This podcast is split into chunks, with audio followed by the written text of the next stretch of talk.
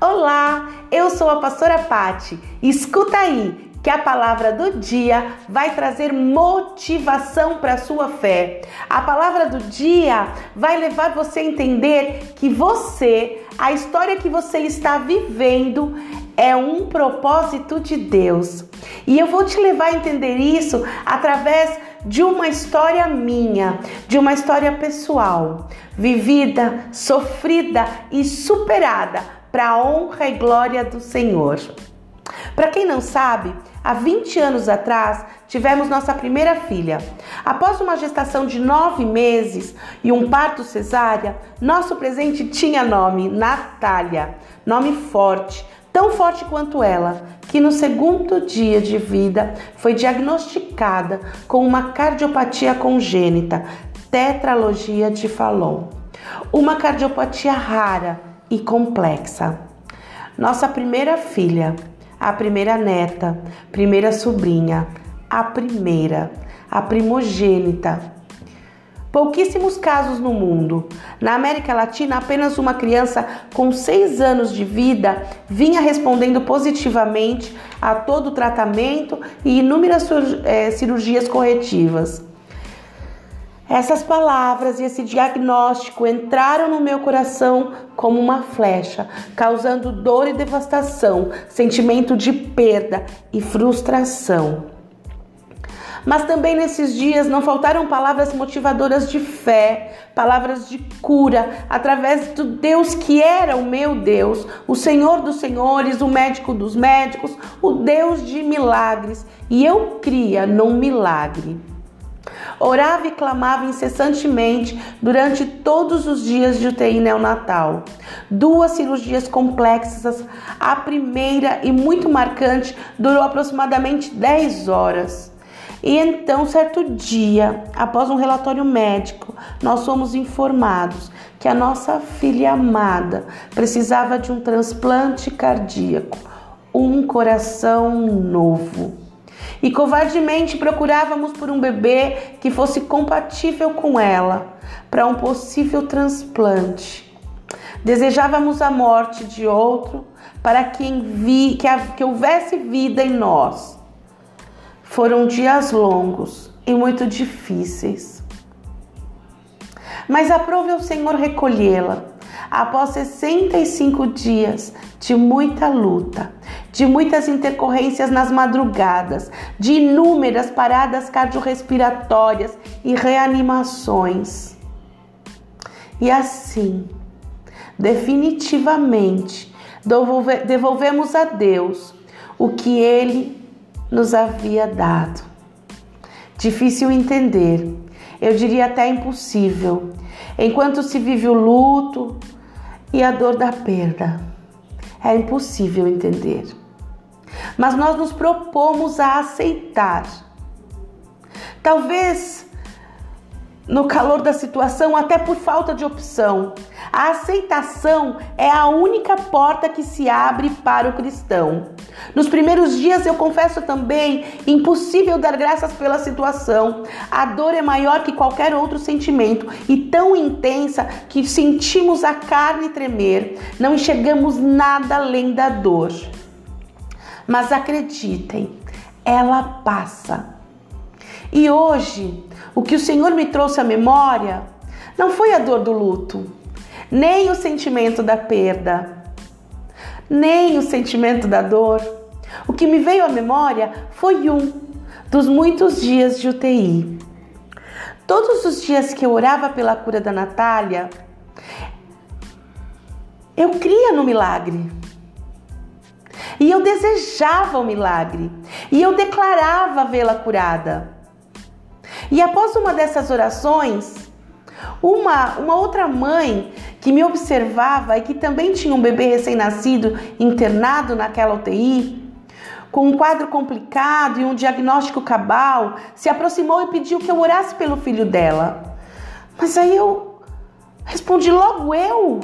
Imediatamente eu disse para ela que por aqueles dias viria um pastor orar pela minha filha e eu pediria para que ele orasse também pelo filho dela.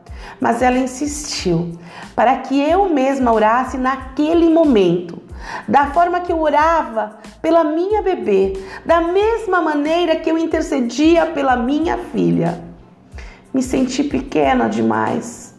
Afinal, clamava pelo mesmo milagre que ela. Sentia a mesma dor, carecia sentir o cuidado e o amor de Deus tanto quanto ela. Mas mesmo contrariada, orei por aquele bebê, por aquela mãe e sua família. A dor nos aproximava. Os dias foram se passando. Aquele bebê tinha muito mais dias de UTI que a minha filha. Houveram momentos de desespero devido às intercorrências e por outras vezes oramos juntas. Mas com o passar dos dias, o bebê dela foi se recuperando.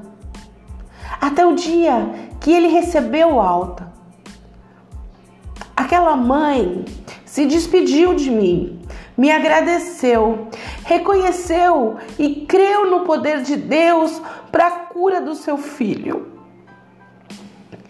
Eu não sei o que aconteceu depois. Nunca mais tive a oportunidade de reencontrá-la.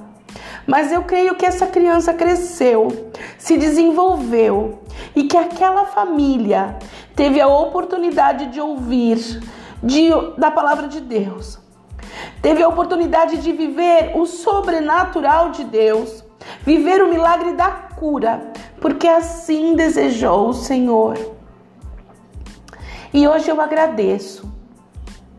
Hoje eu agradeço a Deus por me usar para fazer a sua vontade e por me ensinar 20 anos depois que somos propósito dele na vida de outras pessoas. Ele mesmo permite passarmos por algumas situações para entendermos a dor e o sofrimento do próximo. Em tudo há um propósito de Deus. Eu senti a dor da perda, eu sofri a dor do luto, mas o Senhor restituiu a minha alegria com a chegada de mais duas filhas. E quem me conhece sabe, foi dobradinha. Giovana tem um ano e dois meses de diferença da Júlia, porque a palavra de Deus se cumpre. Eu amo a palavra que está lá em Isaías 61, 7. E eu vou ler para vocês. Em lugar da vergonha que sofreu, o meu povo receberá a porção dupla. E ao invés de humilhação, ele se alegrará em sua herança, pois herdará a porção dupla em sua terra e terá alegria para sempre. A palavra de Deus também diz que filhos são herança do Senhor. E o Senhor me deu essa porção dupla. O Senhor me fez passar por uma situação adversa, difícil, sofrida. Mas o Senhor me restituiu alegria. E hoje eu entendo que eu sou um propósito de Deus e que eu possa ser propósito de Deus na sua vida hoje, que a minha dor me aproxime de você. E a minha vida me te motive, a minha vida motive a sua fé e te faça crer no Deus que eu creio. E que faça crer você crer no Deus que eu sirvo. Porque o Senhor permite que passemos por certas situações para nos levar a lugares mais altos. Nos permite sentir a dor para nos sensibilizarmos e também entendermos a dor do próximo. Nosso testemunho é motivação para outras vidas. Naquilo que você está sofrendo hoje, o Senhor vai te usar para abençoar, abraçar e amar outras pessoas, porque você, a sua história também é propósito de Deus. Creia nisso. Enxergue dessa forma, entenda que o Senhor tem um propósito na sua vida. E o propósito na sua vida é para que o nome dele seja glorificado. É para que o nome dele seja engrandecido através da sua vitória. E aí você vai me dizer: "Mas pastora, você não teve vitória nisso?" Eu tive vitória nisso, porque eu aprendi sofrendo. Eu aprendi que sofrer faz parte do processo, que perder muitas vezes faz parte do processo. Faz parte do processo de intimidade com Deus. Faz parte do processo de entregar o governo da minha vida para Deus. Faz parte do processo de entender que mesmo na maior perda, na maior tristeza, o Senhor é capaz, o Senhor tem o poder de restituir a alegria e de restituir dias melhores. Creia nisso. Você é um testemunho vivo de Deus. Você é um propósito e você vai viver os milagres. Você vai viver os propósitos e vai receber todas as promessas que Deus tem para a sua vida. Amém? Até o próximo áudio. Que Deus abençoe o seu dia.